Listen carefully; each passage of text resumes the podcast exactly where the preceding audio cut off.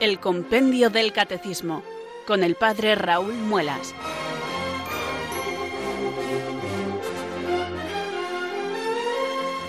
Muy buenas tardes, queridos oyentes de Radio María. Son las 4 las 3 en Canarias.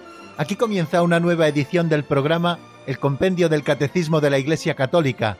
Reciban desde Talavera de la Reina un saludo muy cordial del Padre Raúl Muelas, que un día más les habla desde estos micrófonos de Radio María, la radio de la Virgen, la fuerza de la esperanza. Sed todos bienvenidos.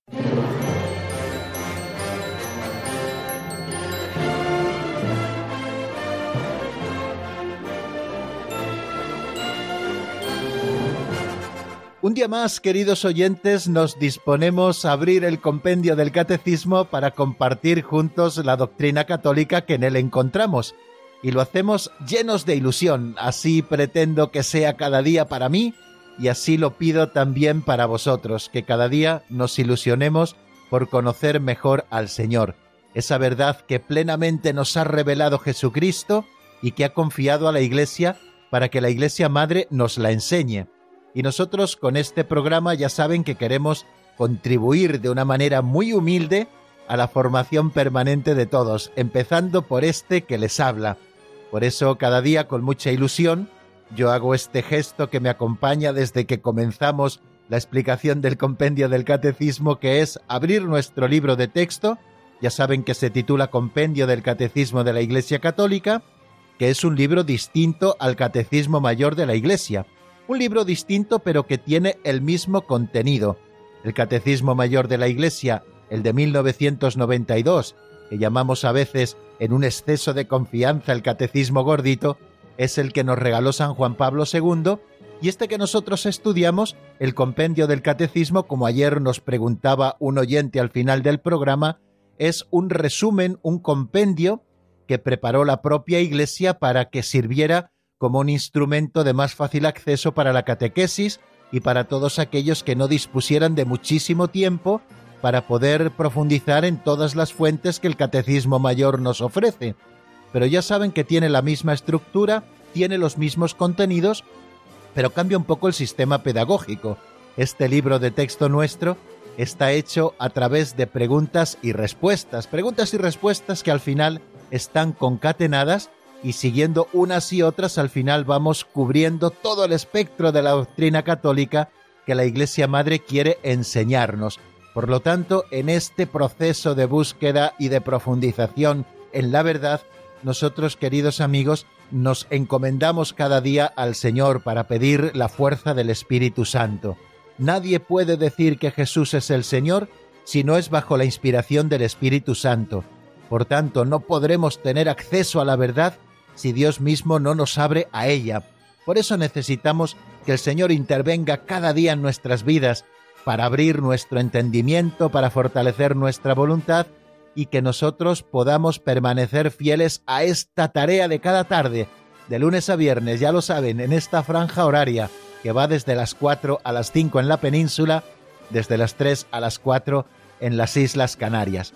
Y además estamos con unos temas preciosos y muy prácticos Estamos en la segunda parte del compendio del Catecismo que nos habla de la celebración de los misterios cristianos.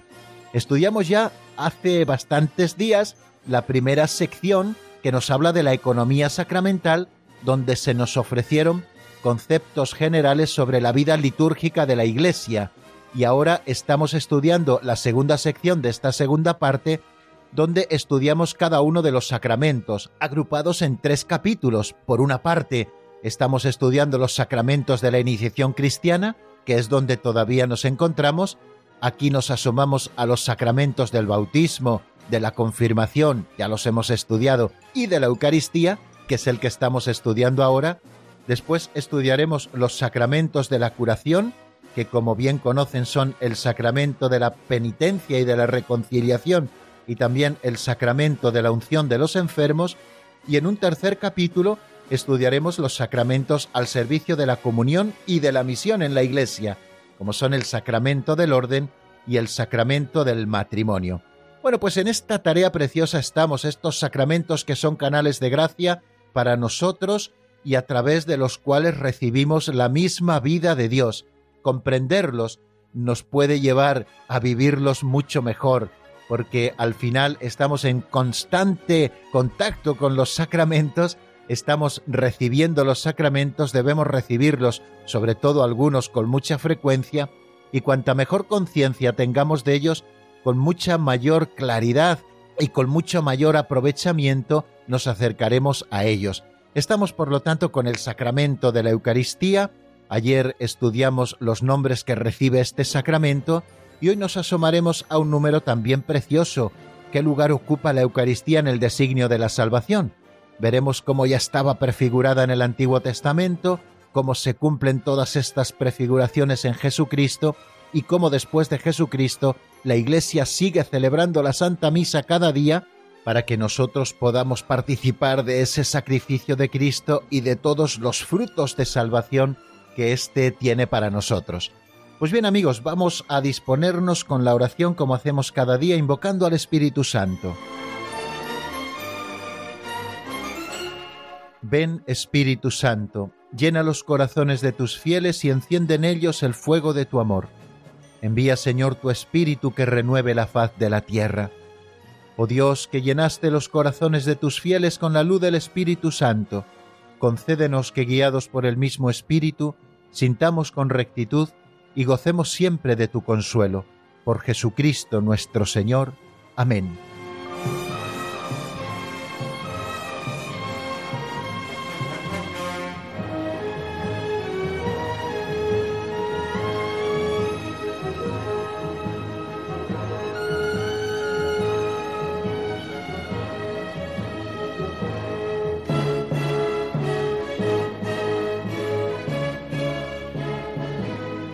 Dentro de las tareas en las que hemos dividido nuestro programa El Compendio del Catecismo, no puede faltarnos a diario este segundo momento en el que abrimos un librito titulado Pinceladas de Sabiduría, escrito hace muchos años por don Justo López Melús, y en este libro encontramos pequeñas historietas, pequeñas narraciones de apenas un minuto que todos los días escuchamos en la voz de Alberto y que luego nos dan pie para una sencilla y práctica reflexión. Se trata de una catequesis práctica, se trata de un aperitivo catequético que nos ayude a aplicar eh, los principios generales de la doctrina católica a la vida concreta de cada uno y a situaciones particulares. Yo les invito a que hoy escuchemos la pincelada que se nos ofrece y que se titula Un grano de trigo.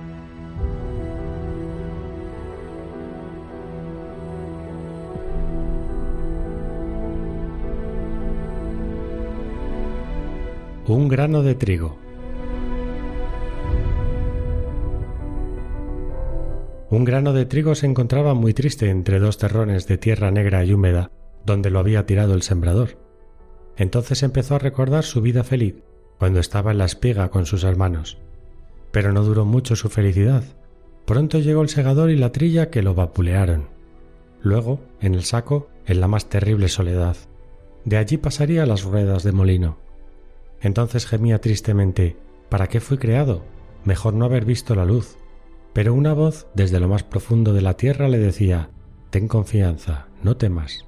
Tú mueres para renacer a una vida mejor. ¿Quién eres? preguntó. Soy aquel que te creó y quiere volver a crearte. Y el grano se abandonó a la voluntad de su creador. Y el grano se convirtió en un tallo verde, y vio otros tallos que eran sus hermanos. Y de nuevo sintió la alegría de vivir si el grano de trigo no muere.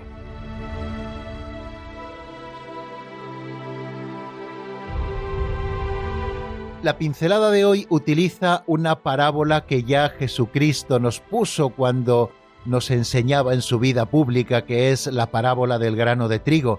Nos dice que si el grano de trigo no cae en tierra y muere, queda infecundo, pero si muere da mucho fruto. Bueno, pues es una parábola preciosa, queridos oyentes, de lo que ha de ser nuestra vida.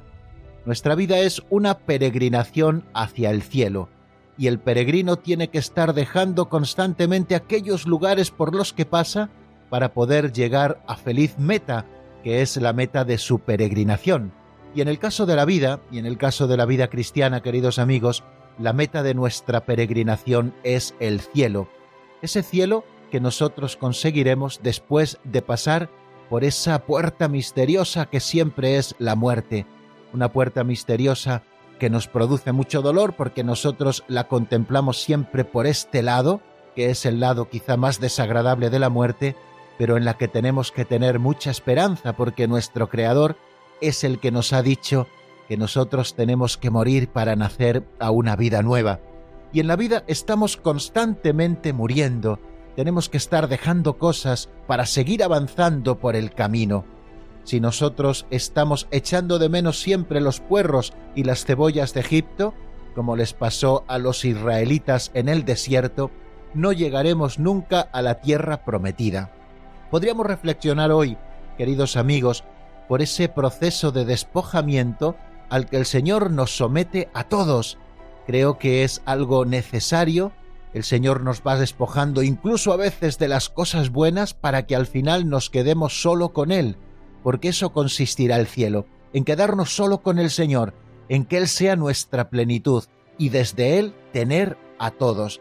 Bueno, pues creo que esto es necesario también que lo tengamos en cuenta, sobre todo cuando pasamos por el proceso de la cruz en nuestra vida, una cruz que siempre está presente de alguna manera, y sobre todo también cuando pasamos por esos procesos de despojamiento a los que el Señor nos somete o que el Señor permite para que nos vayamos quedando únicamente con Él. A lo largo de la vida tenemos que ir dejando muchas cosas buenas, cosas que echamos de menos. Tenemos que ir también dejando a muchas personas, incluso que nos han ayudado maravillosamente a seguir por este camino, por esta peregrinación de la vida hacia la vida definitiva.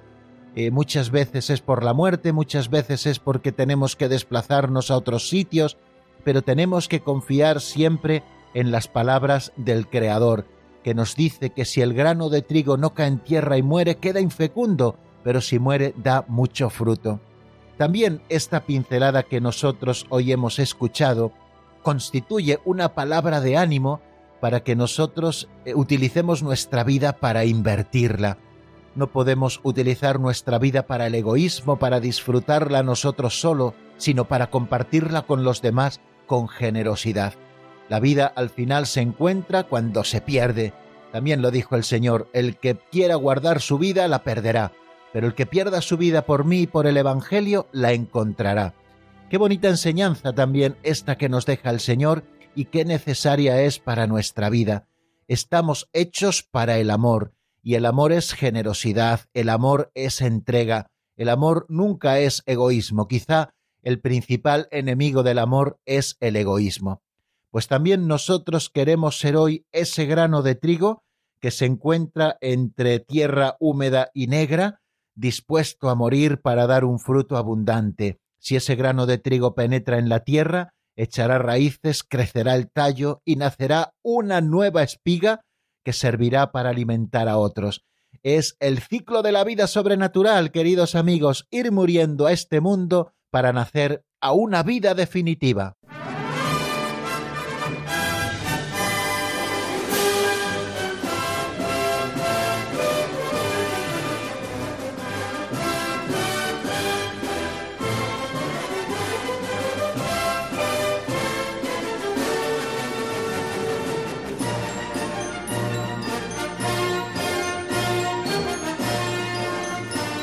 Con una pedagogía impecable, queridos oyentes, nos va presentando el compendio del Catecismo, el sacramento de la Eucaristía, que es el que estamos estudiando en este momento. Llevamos ya varios días con él. Primero estudiamos qué es la Eucaristía, con el número 271, que nos ofreció una visión panorámica de todo el misterio eucarístico, una visión que luego irá desgranando el compendio del catecismo en los números siguientes, hasta 24 números, dedica la explicación de este sacramento. Después comenzamos a ver cuándo instituyó Jesucristo la Eucaristía, lo hizo en el jueves santo, en la noche en que iba a ser entregado, mientras celebraba con sus apóstoles la última cena en el marco de aquella cena judía, Jesús instituye el sacramento de la Eucaristía. Después explicamos cómo instituyó Jesucristo el sacramento de la Eucaristía, y lo que hicimos en realidad, aunque un poquito más ampliado, fue eh, narrar la institución de la Eucaristía tal y como lo escuchamos cada día en la Santa Misa, cuando el sacerdote toma en sus manos el pan y dice las palabras de la consagración, y luego toma el cáliz en sus manos y dice la palabra de la consagración. Nos decía ese número que Jesús tomó el pan en sus manos, en ese día de jueves santo lo partió y se lo dio diciendo, Tomad y comed todos de él, porque esto es mi cuerpo que será entregado por vosotros. Después en sus manos tomó el cáliz con el vino y les dijo, Tomad y bebed todos de él, porque este es el cáliz de mi sangre, sangre de la alianza nueva y eterna, que será derramada por vosotros y por muchos para el perdón de los pecados. Haced esto en conmemoración mía. Después de estudiar cuándo y cómo instituye Jesús la Eucaristía, estuvimos acercándonos a ese precioso tema de qué es lo que representa la Eucaristía en la vida de la Iglesia. Dijimos que la Eucaristía es el gran tesoro de la Iglesia, y con esas palabras de Lumen Gentium número 11 decíamos que la Eucaristía es la fuente de la que brota toda la vida cristiana y el culmen a la que tiene que llevar toda la vida cristiana y toda la vida de la Iglesia. Al final, todas las actividades pastorales de la Iglesia encuentran en la liturgia su momento culminante, y hay uno de los sacramentos que compendia de manera intensa todo lo que es la liturgia porque es celebración del misterio pascual, y esa es la celebración de la Eucaristía. Por lo tanto, la Eucaristía es fuente y cumbre de toda la vida cristiana, porque en ella alcanza su cumbre la acción santificante de Dios sobre nosotros y nuestro culto debido a Él. La Eucaristía contiene todo el bien espiritual de la Iglesia, decíamos que es Cristo nuestra Pascua, y expresa y produce la comunión de la vida divina y la unidad del pueblo de Dios. Mediante la celebración de la Eucaristía, terminaba diciéndonos el número 274, nos unimos a la liturgia del cielo y anticipamos la vida eterna. Si se dan cuenta, ¿qué representa la Eucaristía en la vida de la Iglesia? Pues como ayer nos decía una oyente que nos hablaba desde Toledo, María Dolores, nos decía que para ella la Eucaristía es todo, y para la Iglesia también la Eucaristía es todo, porque la Eucaristía es el mismo Cristo Jesús, fundador de la Iglesia, cabeza de la misma, la que une siempre a su cuerpo con él. Bueno, pues la Eucaristía es todo. Y luego estuvimos estudiando en el avance de doctrina los nombres que recibe este sacramento. Es muy interesante estudiar los nombres con los que llamamos a este sacramento de la Eucaristía, porque eh, es una realidad tan rica el misterio eucarístico que un solo nombre sería incapaz de revelarnos todo su misterio. Por eso tenemos una serie de nombres que el compendio del catecismo enumera y que de alguna manera son complementarios para que nosotros podamos comprender, para que nosotros podamos vivir, para que nosotros podamos gustar todo el misterio eucarístico y a ello se dedica precisamente el número 275. ¿Qué nombre recibe este sacramento? Nos dice textualmente como respuesta el compendio que la inagotable riqueza de este sacramento, nos habla Ben de inagotable riqueza, se expresa con diversos nombres que evocan sus aspectos particulares, de manera que estos nombres al final son complementarios para ofrecernos una visión mucho más clara y mucho más amplia de este misterio eucarístico. Y nos dice que los nombres más comunes son Eucaristía, Santa Misa, Cena del Señor, Fracción del Pan, Celebración Eucarística, Memorial de la Pasión, Muerte y Resurrección del Señor, Santo Sacrificio, Santa y Divina Liturgia, Santos Misterios, Santísimo Sacramento del altar, Sagrada Comunión. Bueno, estos son algunos de los nombres que recoge en esta lista el compendio del catecismo y también el Catecismo Mayor de la Iglesia aborda este tema explicando algunos de estos números y nosotros ayer seguimos el Catecismo Mayor de la Iglesia para dar una breve explicación de cada uno de estos nombres. El primero es el de Eucaristía. La palabra Eucaristía significa, decíamos en griego, significa en castellano acción de gracias. Quiere decir que a este sacramento le llamamos acción de gracias y lo hacemos porque es un nombre bíblico que recibe. Así lo vemos en el capítulo 11 de la primera carta a los Corintios, cuando eh, San Pablo nos narra la institución de la Eucaristía. Después del cáliz de la bendición, dio gracias. Bueno, pues a la Eucaristía desde muy antiguo se le llamó acción de gracias. De hecho, este es su nombre, Eucaristía, ¿no? Que viene del griego, ¿no? Eucaristía, acción de gracias. Y nosotros cuando celebramos este sacramento, estamos elevando a Dios la verdadera y más perfecta acción de gracias. Yo les decía que es muy bonito cuando nosotros ofrecemos la intención de la Santa Misa por el eterno descanso de nuestros difuntos, pero también es muy bonito cuando llega alguna persona y nos pide que ofrezcamos a los sacerdotes, que ofrezcamos la Santa Misa en acción de gracias. Yo me pregunto, ¿hay alguna manera más hermosa de dar gracias a Dios que con este sacramento de la acción de gracias? De hecho, así lo llamamos Eucaristía. También llamamos a este sacramento Santa Misa. Ya saben cómo se despide en latín la celebración de la Santa Misa. No se dice podéis ir en paz, eso se dice en castellano, pero en latín se dice ite misa es, id la misa ha terminado. Eh, esta palabra misa viene a significar la palabra misión. Cuando nosotros somos despedidos de la celebración de la Eucaristía, se nos envía a volver a nuestros propios ambientes para dar testimonio de lo que hemos visto y oído, para contarles a todos la maravilla que nosotros recibimos en la celebración eucarística.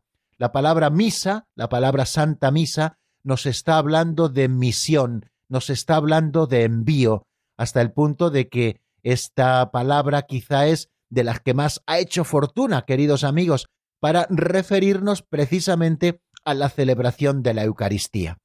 También a la Santa Misa o a la Eucaristía le llamamos Cena del Señor. ¿Por qué lo llamamos así? Bueno, pues eh, lo podemos saber por lo que hemos estudiado estos días pasados, porque en el marco de una cena pascual, de esa cena ritual judía, lo que llamamos la última cena, el Señor instituye la Eucaristía.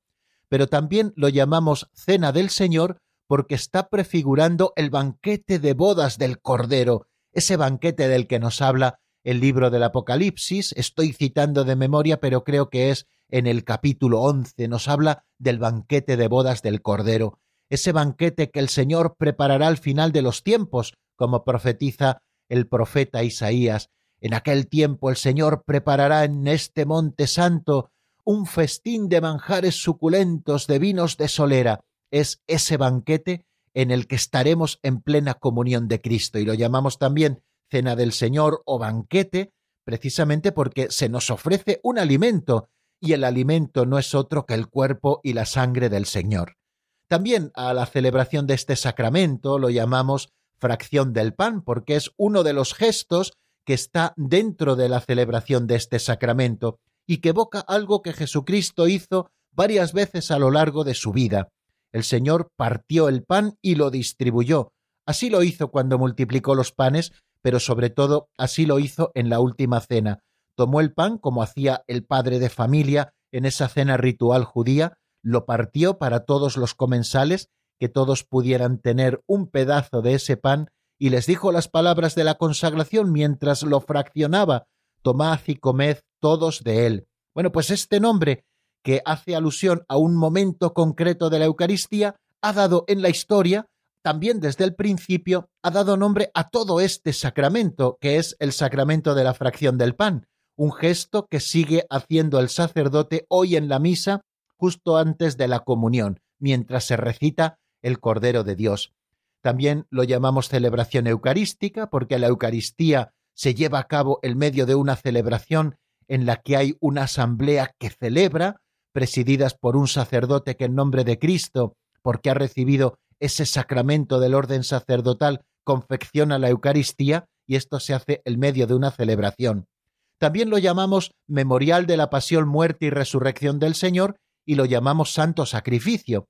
De esto también hablamos al explicar el número 271, cuando decíamos que la Eucaristía es el sacrificio mismo del cuerpo y de la sangre del Señor Jesús que Él instituyó para perpetuar en los siglos hasta su segunda venida el sacrificio de la cruz. Jesucristo, en la noche en que iba a ser entregado, tomó el pan, tomó el vino e instituye el sacramento de su sacrificio. Ese sacrificio que tiene lugar al día siguiente en la cruz, el Señor lo anticipa un día antes, sacramentalmente y de manera incruenta, sobre la mesa de la última cena, y este sacrificio se perpetúa en la Iglesia a lo largo de todos los siglos. Por eso desde aquel momento y todos los domingos la Iglesia se junta para celebrar la Santa Misa y no solo los domingos, sino que también tenemos oportunidad de hacerlo todos los días, de ser testigos de lo que sucedió en el Calvario, porque en la Eucaristía hacemos memorial de la pasión, muerte y resurrección del Señor, es decir, de todo su misterio pascual, hacemos memoria de su santo sacrificio y también de su resurrección. Y ese hacer memoria, ese memorial, no es sólo recordar algo que sucedió en un momento de la historia con ánimo agradecido, sino que es mucho más, es que al recordar estamos actualizando por la fuerza del Espíritu Santo y se hace actual ese sacrificio de Cristo que sucedió de una vez para siempre, que sucedió en un momento concreto de la historia, pero que trasciende la historia y llega también hasta nosotros. Decíamos también que a este sacramento lo llamamos Santa y Divina Liturgia. Precisamente es quizá el mundo oriental quien más ha utilizado esta expresión para referirnos a la celebración de la Eucaristía Santa y Divina Liturgia, porque la Santa Misa no agota todo lo que es la liturgia. La liturgia son la celebración de todos los sacramentos y también la recitación de la liturgia de las horas. Pero la Santa Misa al final es el centro de toda la liturgia, el que compendia de una manera más densa todo lo que es la liturgia, que es celebración del misterio pascual. Decíamos también que llamábamos santos misterios, que llamamos Santísimo Sacramento del altar, que lo llamamos también Sagrada Comunión, porque en este sacramento se realiza esa perfecta comunión entre Dios y el hombre, aquel que se acerca a la Sagrada Comunión dándole el verdadero valor y libre de toda mancha de pecado mortal, pues está entrando en comunión con Dios, y una comunión perfecta porque estamos recibiendo dentro de nosotros al comerlo el cuerpo y la sangre de nuestro Señor Jesucristo.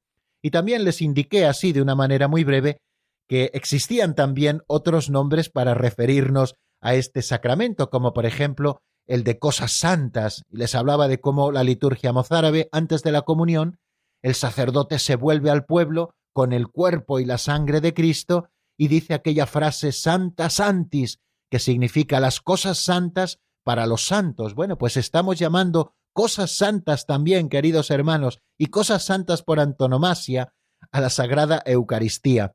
No lo llamamos cosas evidentemente en un sentido peyorativo, pero sí que es lo más santo que tenemos en la Iglesia. También lo llamamos pan de ángeles, pan del cielo, también lo llamamos viático. Cuando decimos viático nos estamos refiriendo a esa última comunión que un enfermo moribundo hace antes de ese viaje camino del cielo. Bueno amigos, pues estos nombres nos están mostrando la riqueza del misterio eucarístico y ayer los estudiábamos y hoy hemos vuelto sobre ellos para que se vayan fijando tanto los nombres como su contenido en nuestra memoria. Y vamos a dejar de momento aquí el repaso y vamos a detenernos un ratito en la palabra y para ello, como todos los días, les ofrezco un primer tema musical que es del padre Juan Andrés Barrera, una canción que se titula Si yo me olvido de ti, que está sacada del álbum Al Corazón Perfecto, la escuchamos y enseguida seguimos avanzando en el estudio del compendio.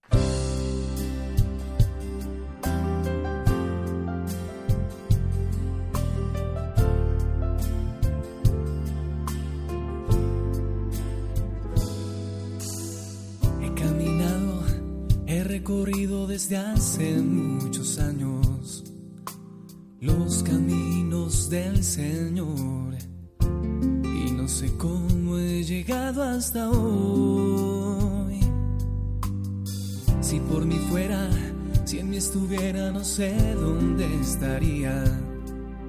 Hay unas manos, una fuerza.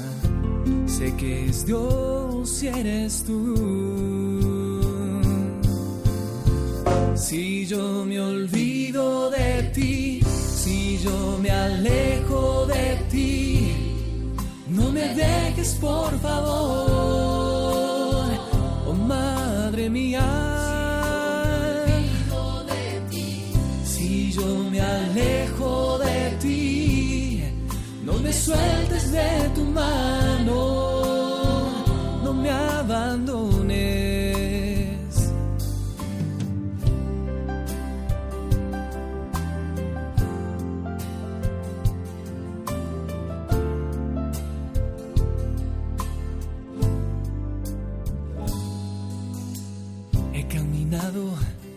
recorrido desde hace muchos años los caminos del Señor y no sé cómo he llegado hasta hoy. Si por mí fuera, si en mí estuviera, no sé dónde estaría. Hay unas manos, una fuerza. Sé que es Dios si eres tú. Si yo me olvido de ti, si yo me alejo de ti no me dejes, por favor, oh madre mía. Si yo me alejo de ti, no me sueltes de tu mano,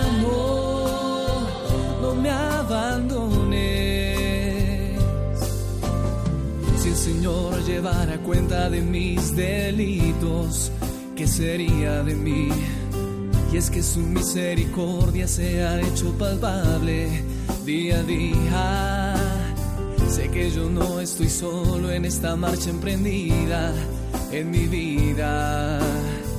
Sé que cuento con tu dulce presencia, María, que me anima.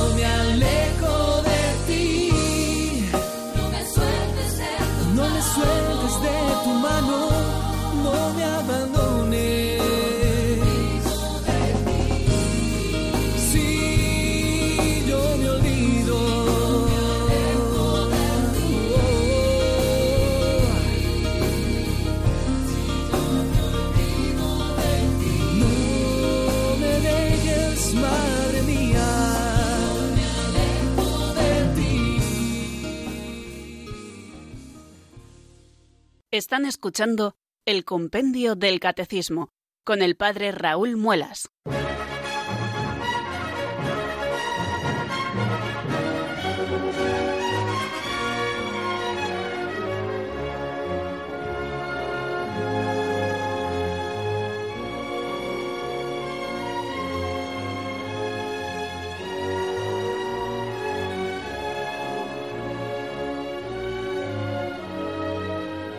Continuamos, queridos oyentes, en la sintonía de Radio María. Estamos en el compendio del Catecismo y les habla desde Talavera de la Reina, como nos decía esa locución el padre Raúl Muelas, y aprovecho para saludar nuevamente a los oyentes que se hayan ido incorporando a nuestra sintonía una vez que ya hubo comenzado el programa.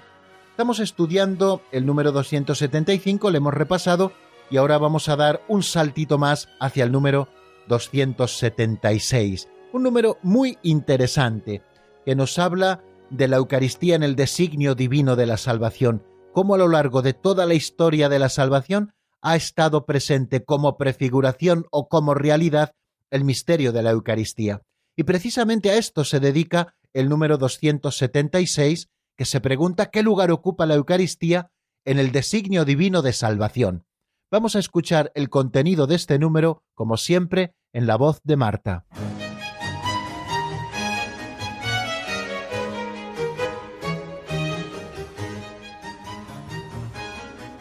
Número 276. ¿Qué lugar ocupa la Eucaristía en el designio divino de la salvación? En la antigua alianza, la Eucaristía fue anunciada sobre todo en la cena pascual, celebrada cada año por los judíos con panes ácimos, como recuerdo de la salida apresurada y liberadora de Egipto. Jesús la anunció en sus enseñanzas y la instituyó celebrando con los apóstoles la última cena durante un banquete pascual. La Iglesia, fiel al mandato del Señor, haced esto en memoria mía, ha celebrado siempre la Eucaristía, especialmente el domingo, día de la resurrección de Jesús.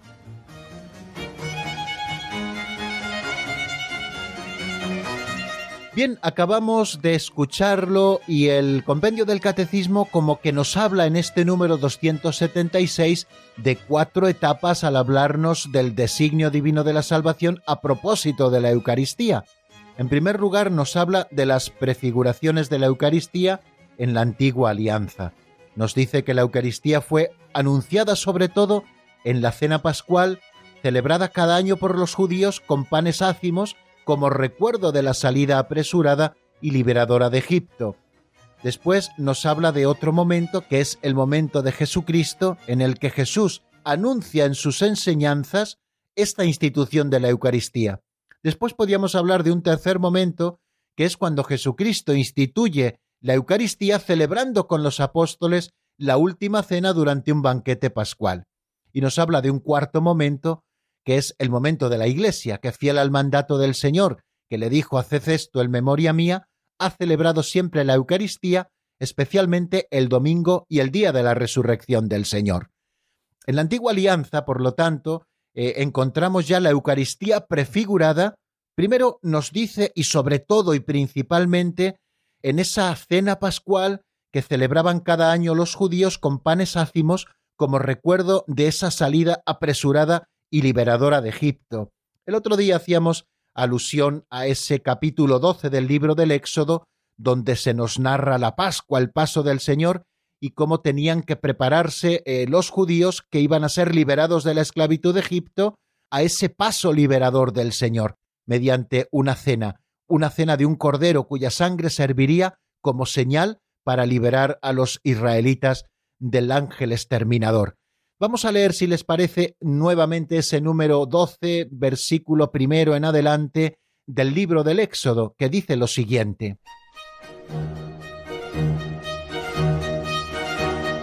Dijo el Señor a Moisés y Aarón en tierras de Egipto, Este mes será para vosotros el principal de los meses, será para vosotros el primer mes del año.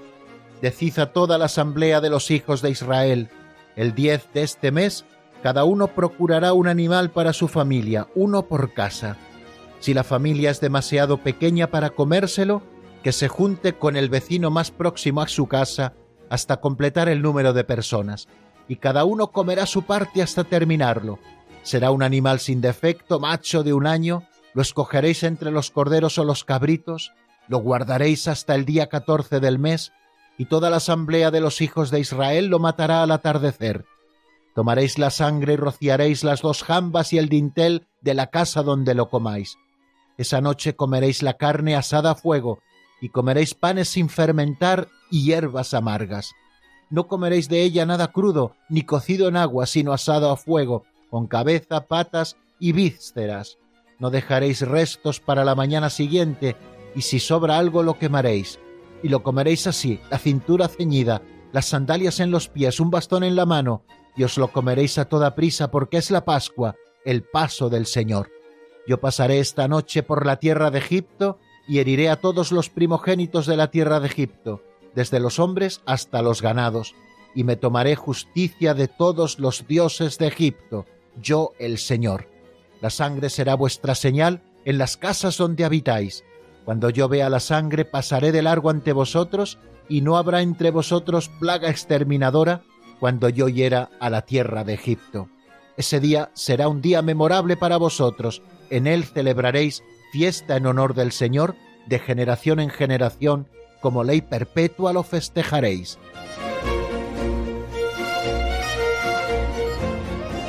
Bien, pues como hemos visto en este capítulo 12, en esos primeros versículos del capítulo 12, se nos narra la Pascua, como el Señor da instrucciones bien precisas de cómo han de cenar esa última noche en Egipto los israelitas, con la cintura ceñida, un bastón en la mano, sandalias en los pies, lo comerán a toda prisa, pero antes habrán eh, tomado un cordero o un cabrito sin defecto, lo matarán el día catorce, separarán la sangre del cuerpo, untarán con la sangre las jambas y el dintel de la puerta donde se encuentren, y esa será la señal de que el ángel exterminador no extenderá su mano contra ellos. Bueno, pues esto quedó como ley perpetua en Israel, que todos los años, precisamente ese día, el 14 de Nisán, el día de la Pascua, se juntaban en familia para celebrar el paso del Señor y recordar a través de una cena ritual las maravillas que el Señor hizo.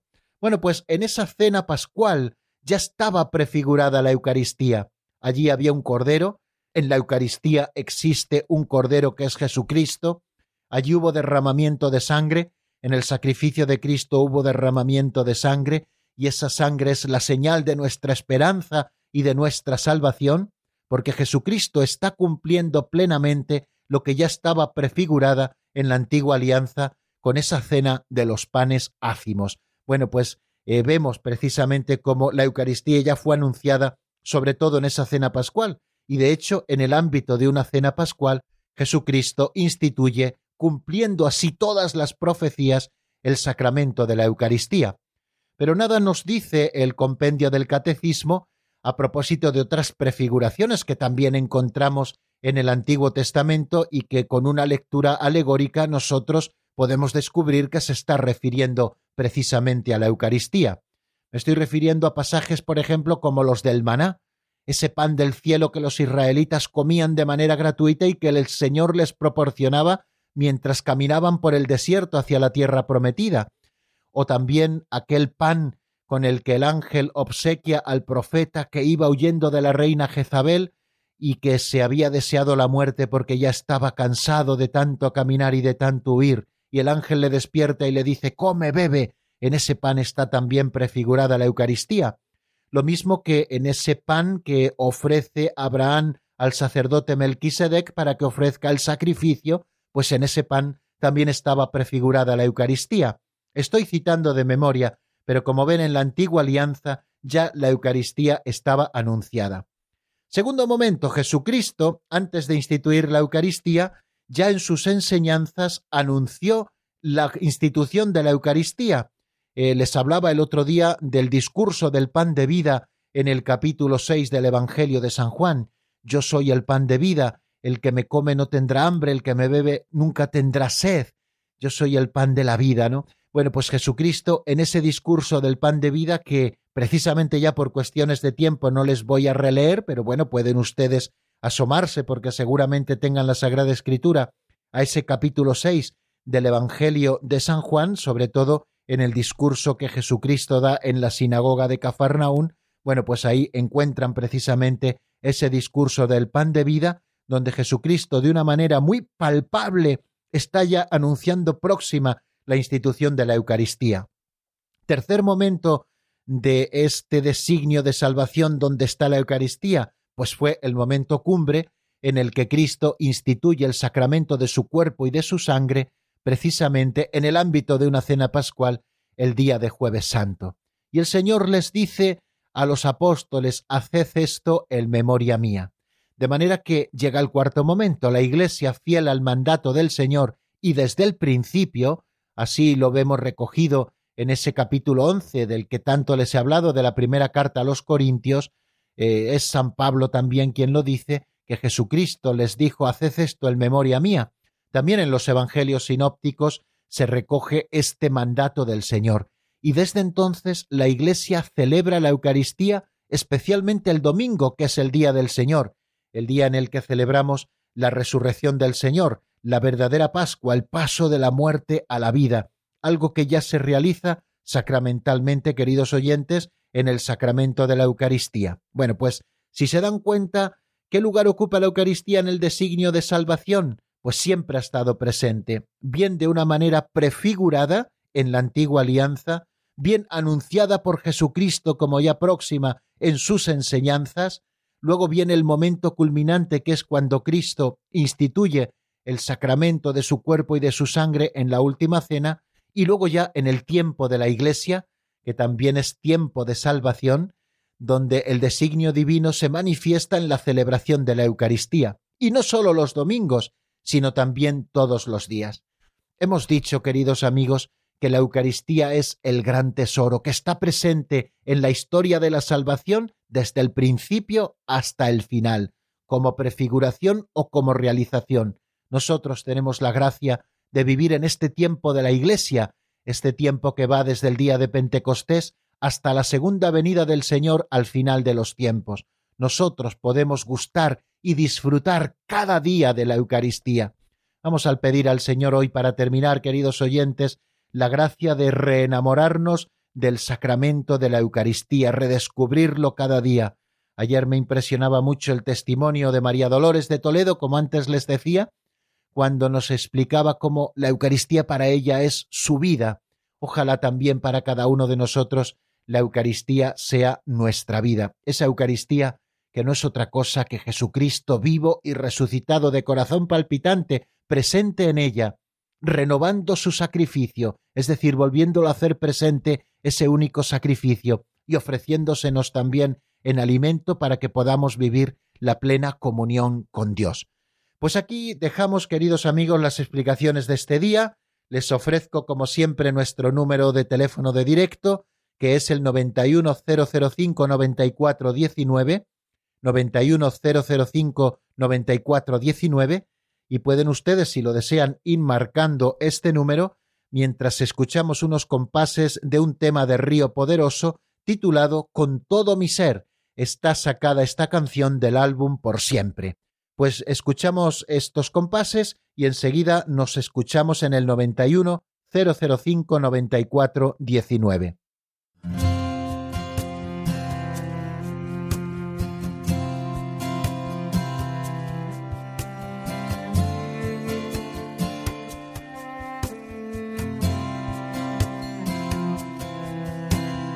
yeah.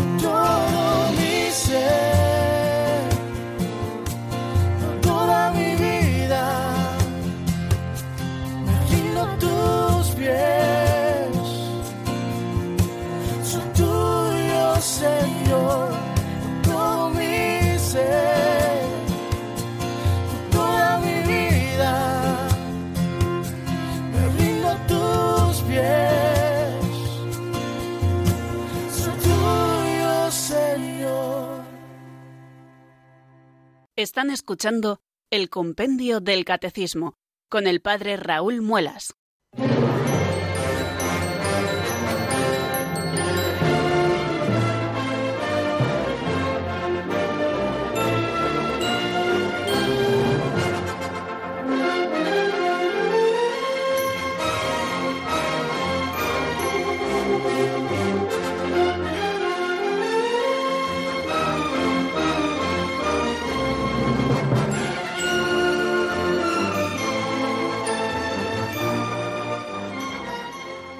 Poquito a poco nos vamos aproximando, queridos oyentes, a las 5 de la tarde y aquí seguimos al pie del cañón, abriendo los teléfonos de directo de nuestro programa, el 91005-9419, un solo teléfono, varias líneas abiertas para que ustedes puedan hablar con nosotros. Vamos a dar paso a la primera llamada para no perder tiempo, que nos llega desde Ciudad Real. Buenas tardes, amiga, bienvenida.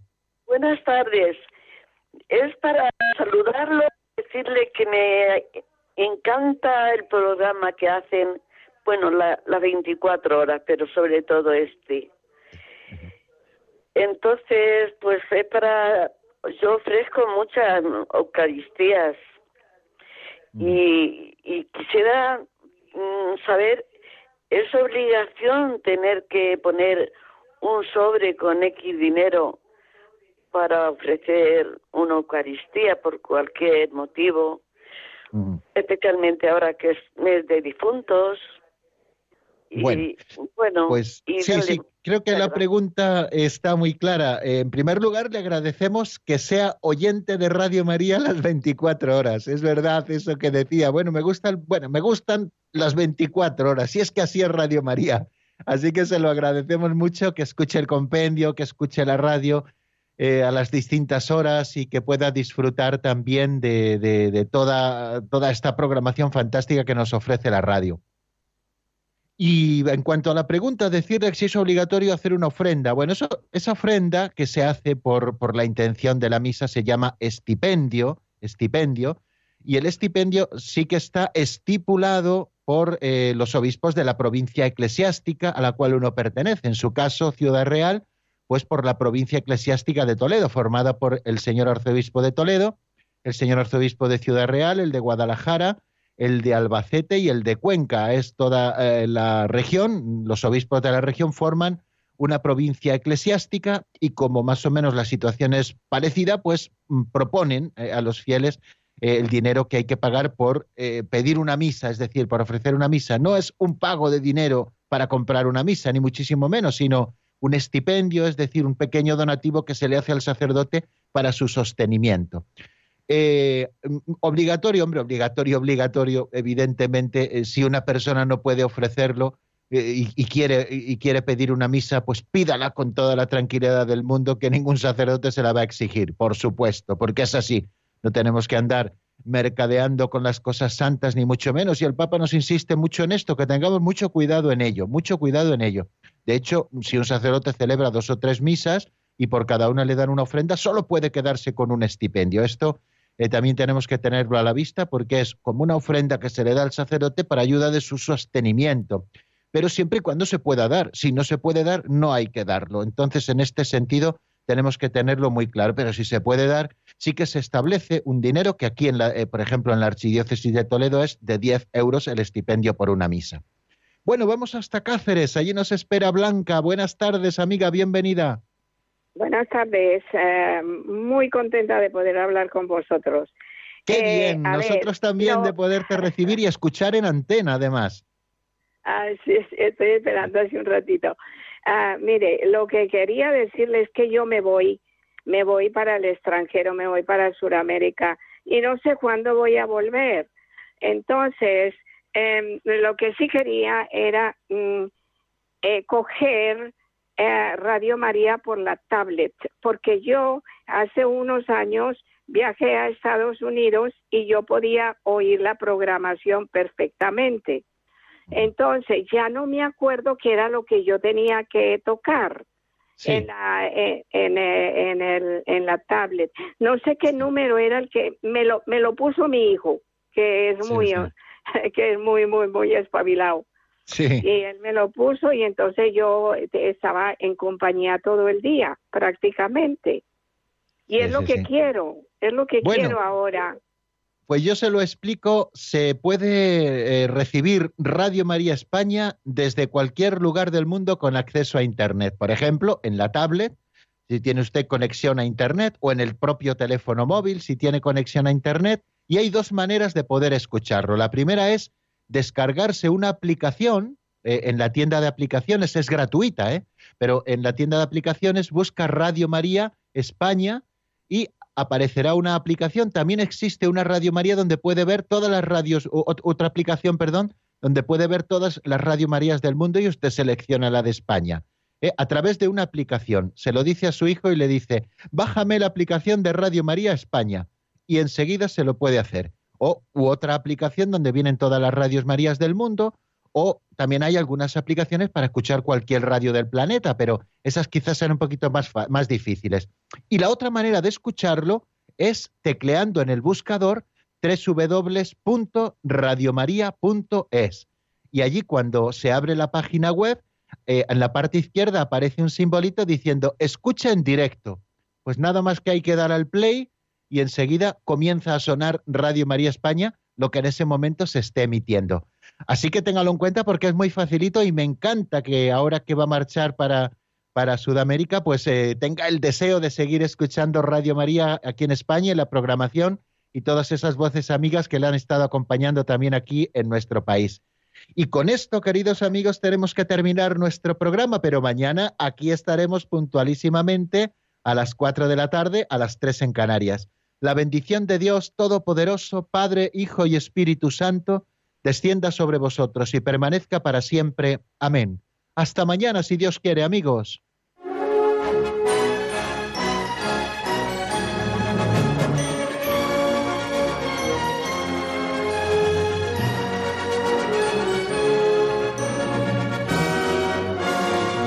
El Compendio del Catecismo con el Padre Raúl Muelas.